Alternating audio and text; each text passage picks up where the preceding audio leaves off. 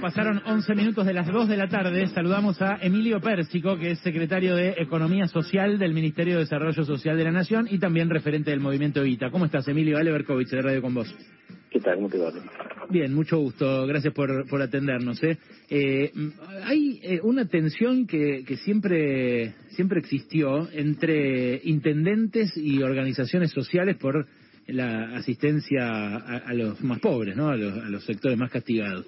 Eh, históricamente pugnaron por eh, el, manejo y por, y por la dirección de esa asistencia, que cosa que es totalmente lógica, siendo eh, presencias simultáneas en, en un mismo territorio.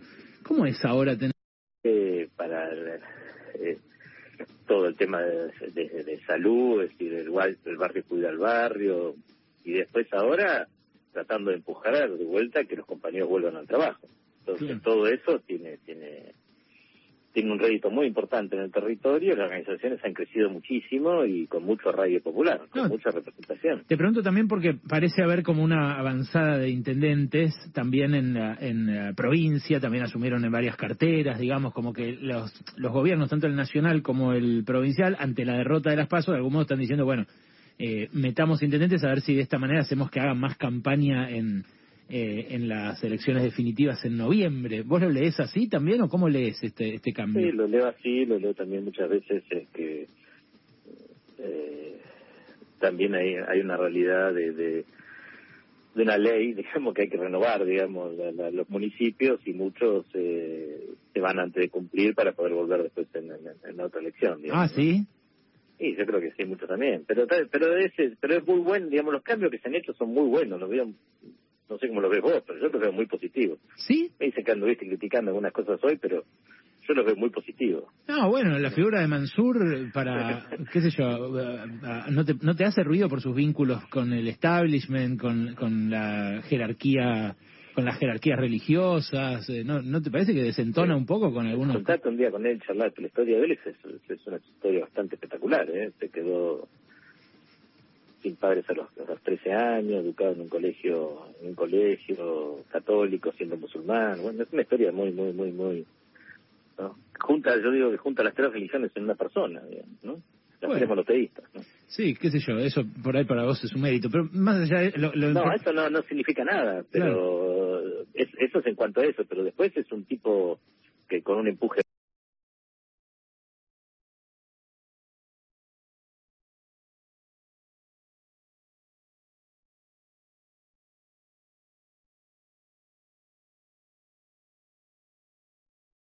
bárbaro, ¿eh? es decir, un empuje, digamos, decir, que le va a dar al gobierno mucho dinamismo ¿no? Y, y, creo que, que, va a incorporar eh, eh, mucho. Si yo le hay que a cada uno hay que tratar de sacarle lo mejor que tiene. Bueno, es, eh, ahí es donde lo vamos a ver, en definitiva, en la cancha se ven los pinos, ¿no? Eh, ahí, es donde me parece eh, está lo más interesante que, que, vos nos podés contar a nosotros de qué se está hablando Pero yo lo conozco, digamos, de Tucumán y es un tipo que, que se movió muchísimo, que incorporó todo lo que puede incorporar al gobierno y para tratar de buscar soluciones, ¿no? En lo social tiene un muy buen ministro de Desarrollo Social que ha hecho muy buen trabajo y ha trabajado con las organizaciones, ¿no? Mm. no es un tipo muy abierto a las ideas y a cambiar las cosas. Bueno, esta semana hubo un primer anuncio que le puso un poco su impronta, que fue el aumento del salario mínimo que impacta sobre el millón de beneficiarios de, el programa Potencial Trabajo de una manera positiva. Ahora, vos lo mirás en perspectiva con 52. Vos lo mirás para atrás, sí, pero tenemos que levantar todo el muerto del, del macrismo. Si me pones todo el muerto del macrismo es terrible, pero este año, punta contra punta... Termina empatando. ¿eh? Sí, va a terminar, eh, si baja la inflación, ganando ganando por un por un par de puntitos y si se mantiene... Por un par largos. Y bueno, hoy la inflación interanual es 51,4, Emilio, y el aumento... Sí, pero va a terminar, vos sabés que... Ojalá termine en 43, 44 y que efectivamente haya esa diferencia, pero no no no va a haber nada más o, se viene otro anuncio. No, yo, no, yo creo que hay mucho, primero que todavía hay mucho para cambiar, es decir, para mí lo más importante de todo esto, honestamente, es que yo agradezco a los compañeros que tomaron la decisión, a, a los sectores populares, compañeras, compañeras que tomaron la decisión de darnos esta advertencia en forma democrática. Nosotros veníamos planteando que la situación era muy difícil y que estábamos al borde de un estallido social, decíamos, ¿no? Sí, sí. Bueno, eh, a nuestro está aprendiendo a, utilizar el voto como forma de castigo cuando las cosas no están bien. Las cosas no estaban bien, por eso decíamos eso, ¿no? Lo que pasa es que pensábamos que que que, que, eh, que no iba a ser por ahí, que iba a ser por otro lado, ninguno pensamos que iba a ser por ahí, vino por ahí, y bienvenido sea, es una advertencia en donde nosotros tenemos que corregir las cosas o, o hacer las cosas que no pudimos hacer eh, por la pandemia, por lo que sea, pero hay que corregir las cosas para, para poder después llegar, competitivos a, la elección. ¿No? Mm. Eh, pero me parece bien la advertencia de la gente, honestamente. Bueno, eh, en todo caso va a depender de la respuesta que habla del gobierno. ¿Qué otra qué otro anuncio puede haber que beneficie a esos caídos del mapa durante el macrismo y durante la pandemia la próxima semana, la otra, en estas semanas que vienen? No, en primer lugar va a haber algún anuncio con, la economía popular, nosotros esperamos, ¿no? Si nosotros venimos, te digo que venimos reclamando, ahí, me sale, con nosotros son una mezcla, me sale la parte sindicalista, digamos, ¿no? o de organización social, uno es el blanqueo, de hay, eh, hoy que dieron los datos, de, digamos, de, de, la encuesta, lugares, hoy se ve ahí, cuando uno mira eso, se ve que hay 6 millones de compañeros que trabajan, ¿no? Eh, dos millones de, de, de, de, trabajadores que trabajan y no le alcanza y, buscan trabajo. Subocupados, sí. Eh, subocupados y después cuatro millones, cinco millones, pero cuatro millones que trabajan por su cuenta, ¿no? Esos seis millones, eh, nosotros uno planteando que hay que blanquearlos con un monotributo gratuito para todos esos compañeros y estamos buscando la manera de darle crédito no bancario, porque no no no entran dentro del crédito no bancario, darle crédito no bancario para que mejoren su productividad en lo que están haciendo. Entiendo. eso para nosotros es una medida muy importante. ¿Y es algo que también saldría ahora? Es algo que saldría, estamos tratando que salga antes de que se venza la fecha de, de poder hacer anuncio. Entiendo. ahora. Entiendo. Pero que ya venimos trabajándolo, digamos, ¿no? Eso para nosotros es muy importante. Hay otra iniciativa que me dijeron que se está discutiendo, que es que los beneficiarios del programa Potenciar Trabajo puedan entrar a trabajar a determinadas empresas que los quieran contratar y que eh, la empresa incorpore lo que cobra el trabajador eh, de la economía popular a su sueldo, lo complemente, digamos. ¿Cómo? Eso ya se puede hacer ya lo hemos modificado y ya se puede hacer eso.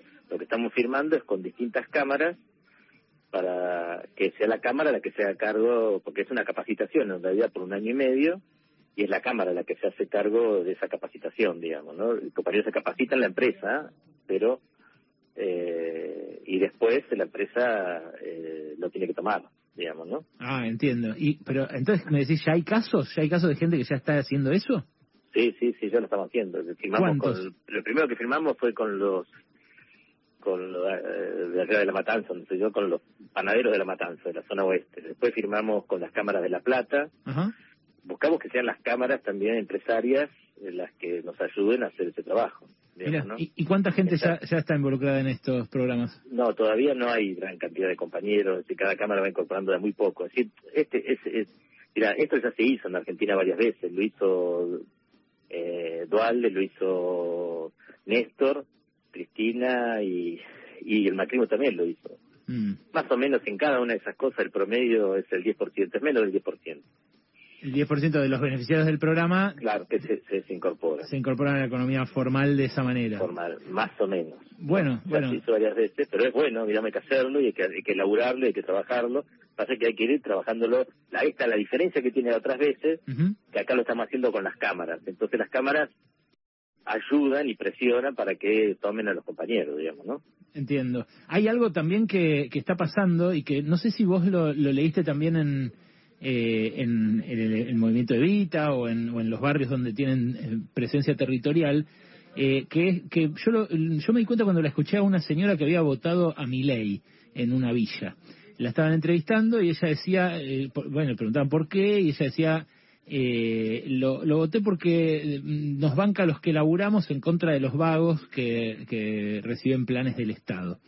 Y eso, más allá de la alienación que pueda tener en ese caso esa señora o de las razones múltiples que pueden mover el voto, que son infinitas e incuestionables, eh, lo que me hizo ver, eh, que también lo había hablado con, con otra gente, es que hay una percepción de una parte de la, de la gente pobre eh, de que eh, asisten al otro y que eso no le llega a él. Y se ve muchas veces por el corte etario, porque a veces una familia que tiene hijos chiquitos recibe dos asignaciones, la tarjeta alimentaria y más, y otra enfrente que tiene hijos adolescentes o jóvenes no recibe nada.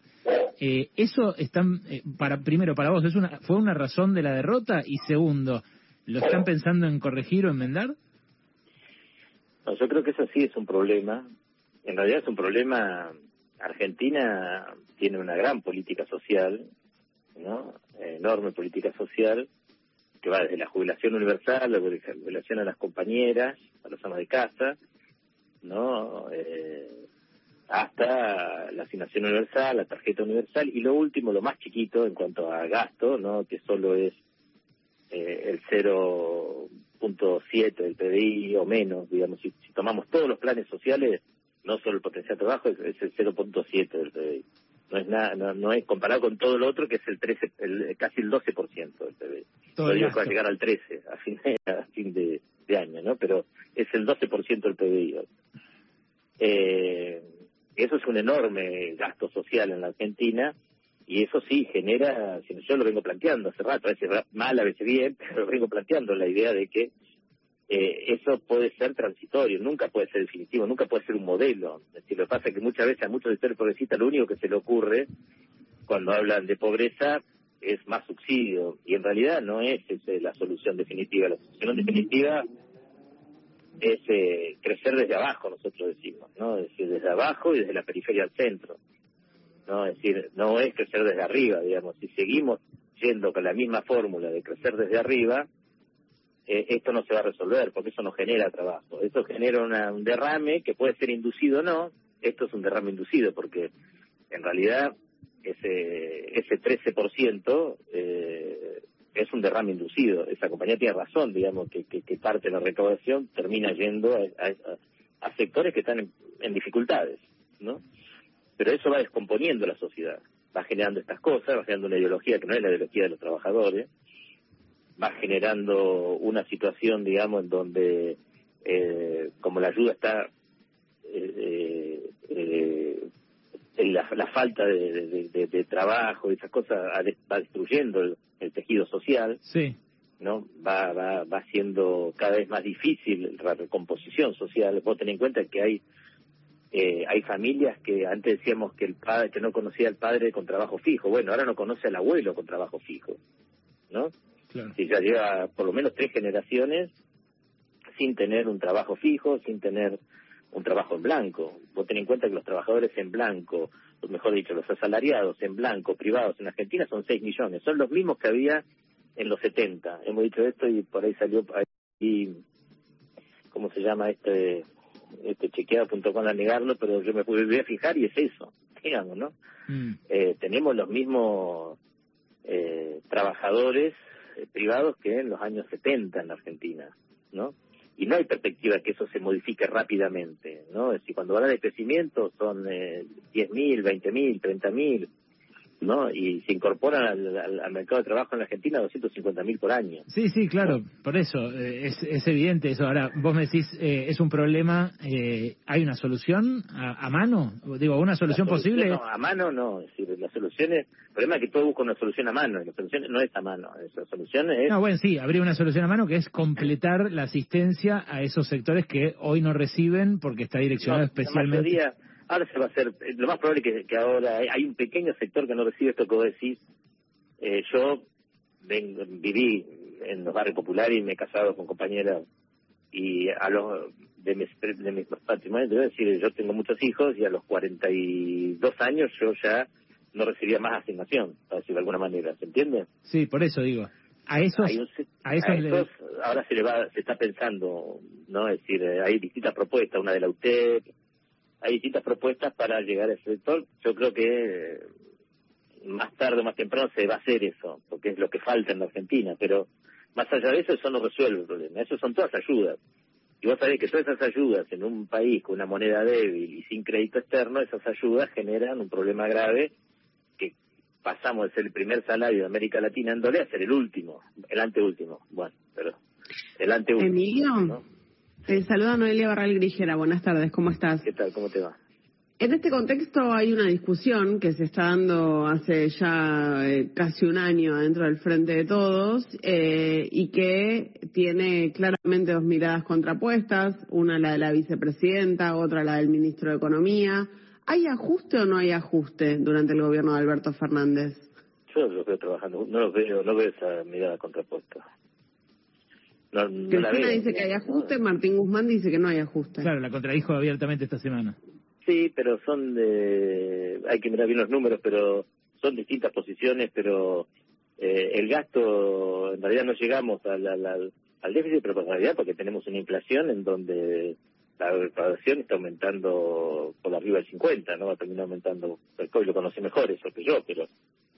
Eh, entonces eh, el déficit se licúa, pero se licúa todo en la Argentina, se licúa el salario, es decir, insisto, eh, yo me guío por las cosas, hay cosas que yo compro, como yo soy un desastre, no voy al médico y compro esos anteojos que te venden en la calle. Y, y esos anteojos comparados desde la época de Cristina hoy aumentaron el 500%. ¿Entendés? Entonces creo que eso, es decir, hoy hay un, un trabajador que gana eh, cuatro, 45, 42, que son sueldos que, que, que, que hay muchos en Argentina, el promedio son 60 de los trabajadores en Argentina, 30.000, es decir, no, no, que hay, eh, que hay inflación y que hay deterioro del poder adquisitivo es evidente. Lo que te preguntan no es otra cosa. Si hay ajuste, si hay ajuste fiscal, es una consideración política. No, no, no, pero eso tiene que ver. ¿Por qué? Porque la justificación se produce por esa inflación, digamos. No, no, no, Entonces sí hay ajuste. Lo, produce el mercado. Bueno, sí, más o menos. Se puede compensar o no la inflación en el gasto público. No, bueno, se va a compensar, se va a seguir compensando, pero no llega. El Estado, eh, insisto, el problema es que cuando vos cuando empezás con esas cosas, lo único que se nos ocurre es inventar una tarjeta más, ¿no? Porque es la manera rápida de gastar, porque gastar de la otra manera es difícil en Estado, ¿se entiende? Invertir es difícil. Sí, sí, por supuesto. Vos tenés un programa de inversión y el programa de inversión eh, eh, necesita expediente, necesita montones de cosas. Esto es apretar un botón, ¿no? Está bien, pero entonces, ¿para vos hay ajuste o no hay ajuste? No, no, para mí no hay ajuste. Para mí hay una situación en donde, insisto, hay una situación macroeconómica que no está todavía controlada. Bien, y hay otra... otra... Eso, eso es muy difícil ver el ajuste en el medio del 2001, para decirlo de alguna manera. Bueno, acá tenemos un 2001 largo, venimos viviendo. ¿Se entiende? ¿Desde cuándo? Largo, largo, muy largo. Desde de todo que tuvimos un pequeño pico, hay que mirar las curvas, pero tuvimos un pequeño pico en el 2007, el 2017, pero después eh, viene todo para abajo. Argentina viene para abajo. No, te pregunté desde cuándo porque hay gente que hay gente que ve el, el 2001 eh, reflejado en los resultados de, de las PASO, ¿no? Como una especie de, estallido de bronca también que, que se manifestó. estoy de acuerdo que es así, yo te lo dije de entrada. Bueno, ¿lo ves así? Sí, sí, yo lo veo así, sí, por eso. Bueno, también lo veo así, digamos. Y, y yo lo agradezco. Agradezco a los sectores populares que nos hayan visto, hacer visto esto de esta manera y vamos a corregir, digamos, estamos corrigiendo y vamos a corregir, vamos a acelerar, digamos, tenemos que trabajar mucho más rápido. Tenemos justificativos, sí, tenemos la pandemia en el medio en donde teníamos, insisto, un país sin moneda y sin crédito. Todos los países del mundo encararon esta guerra con crédito o con emisión. Nosotros no teníamos ninguna de las dos cosas, ¿no? Porque emitíamos y se nos fue, se nos iba inmediatamente la inflación. Estados Unidos es una emisión enorme, Europa es una emisión enorme, pero con moneda fuerte, ganaron guerras. Eh, eh, son países imperiales. Es completamente así, eso es completamente así. Hubo otra discusión, Emilio, que eh, te quiero te quiero consultar al respecto antes de despedirte, que se inició en esta radio porque Daniel Goyán le dijo a Ernesto que una señora en un, en un barrio pobre le había dicho, eh, bueno, el vacunatorio VIP con, más platita en el bolsillo no habría sido lo mismo. ¿Vos pensás que ese diálogo es algo, es un razonamiento generalizado? No sé si generalizado, yo veo que, que, que, yo el problema principal no lo veo en la fotito, eso puede ser en sectores medios, pero no sé, en el votante nuestro el problema más grave es la economía, es el bolsillo, es la economía idiota, como quiera verlo. Está bien, pero ¿no es un poco subestimar a esos sectores populares, creer que con un poquito, un poco más de platita en el bolsillo, además así en diminutivo? No, bueno, la compañera lo quiso decir de una manera para que lo entienda, para que lo entendamos, ¿no? Lo quiso decir de una manera para que lo entendamos. Está claro que no es solamente platita en el bolsillo, es mucho más que todo eso. Pero insisto, la foto no ha sido decir, eh, para mí lo más grave ni nada de eso. Es para mí lo más grave viene siendo, insisto, eh, que no podemos resolver problemas macroeconómicos, ¿no? Mm. Y que lo estamos resolviendo, pero que lo estamos resolviendo de una manera de que necesitamos tiempo y eh, y ahí, por ahí pasa el problema, por esas cuestiones pasa el problema. Pero No, tampoco creo que sea la solución, insisto, puede ser una solución transitoria, que busquemos el sector no atendido y, y- y pongamos más, más recursos en el mercado, pero no es el consumo eh, la solución. No, no, no, no, no es más, eh, más consumo la solución. Es decir, eso es más producción, es más trabajo, es, insisto, crecer de abajo hacia arriba. Si hacemos las mismas cosas, Mm. hoy vamos a tener los mismos resultados. entiendo, ¿no? Y hace años venimos haciendo las mismas cosas. Yo creo No. que tenemos que hacer un crecimiento desde abajo, que es lo que venimos planteando en las organizaciones sociales hace rato, ¿no? Que, que, que, que, que es, desde el es desde el interior al centro, no es del centro al interior. No, no es llevarlo de acá para allá, sino es muchas veces hacer un desarrollo local, endógeno, es decir, de, de, de, de, de- desde abajo hacia arriba. Sí, sí, está clarísimo. Una hacer. transformación de la estructura social, está claro. Ahora, El, el, te digo que me hizo ruido a mí de, esa- de eso que cuenta Goyan, eh, que es como, eh, como eh, si tratáramos a, a los pobres eh, como personas con, con distinta capacidad de evaluar lo moral. por- no, no, porque no es lo moral, es, reducir, no, es reducir. No, no, para mí es una moral mucho mejor. Mira, una vez eh, me invitó Bergoglio a dar una, a una charla que da, que en realidad estaba él y yo también en una charla sobre la política, Sí, ¿no? Y él hablaba de la política de la foto.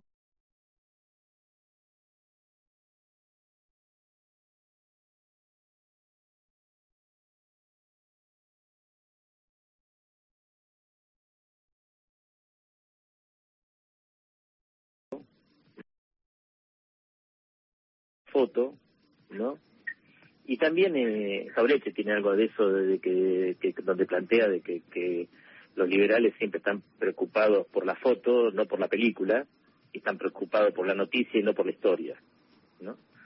Eh, y yo creo eso, en los sectores populares eh, la provocación, por eso yo creo que los proyectos políticos hay que atarlo al último de la fila, como decimos en el Evita, digamos, uno tiene que atar su, su desarrollo a, los problemas de la gente. ¿No? ¿Por qué? Porque ahí se construye una ideología diferente y, Sí, sí. y la ideología se, se expresa en la cultura diferente, y, y ahí hay una ideología diferente. Eh, la gente lo ve eh, cuando nosotros íbamos al barrio me preguntaban, no me preguntaban si estaban vacunados de eso, me preguntaban, ¿usted está vacunado? ¿Y Eh, por qué? ¿Por qué? Y porque te necesitan del Estado, es decir, eh, Hernán Saré decía que, que le- el Estado es necesario para los humildes, también lo dice muy bien eh, eh, Lula, ¿no? El Estado es necesario para los humildes porque los otros, eh, el, el capital eh, le, le resuelve todos los problemas, ¿no? Al- a los humildes no, es el Estado el que le tiene que resolver los problemas. Mm. ¿no? Entonces necesitan de, la, de, de, de, de- de- de un Estado fuerte, ¿no? bien. Y están preocupados porque el Estado no se venga abajo. Por Claro eso que- es muy bueno este voto, porque la gente votó bien, ¿no? Porque sabe que la crisis lo que hace es que se venga todo abajo y los que sufren son ellos, no sufren los ricos que, que buscan guardarse en el dólar, en su capital, en su casa, en lo que sea, Mm. ¿no? Y hablando Eh, hablando de formas, entonces, la- creo que la- está, nuestro pueblo está teniendo una actitud muy inteligente. y, y la Y ma- en, la- en la demo- en- y en- y en el sentido democrático también, yo veo que, que que el problema principal de los compañeros hoy es el proceso económico, es cambiar no eh, un modelo económico que, que, que, que no lo lleva al desarrollo para todos, que lo lleva al desarrollo para algunos y, y lluvia para, para todos. Esa lluvia, insisto, puede ser que caiga sola por el mercado o puede ser inducida, como decimos nosotros, ¿no? Meter la mano adentro del vaso y tirarla para afuera, pero ninguna de esas dos cosas desarrollan abajo. clarísimo. Emilio, gracias por este rato, ¿eh? No, gracias a vos. Emilio Pérsico, el secretario de Políticas Sociales del Ministerio de Desarrollo Social, referente del movimiento Evita, hablando un poquito de todo acá, en pasaron cosas.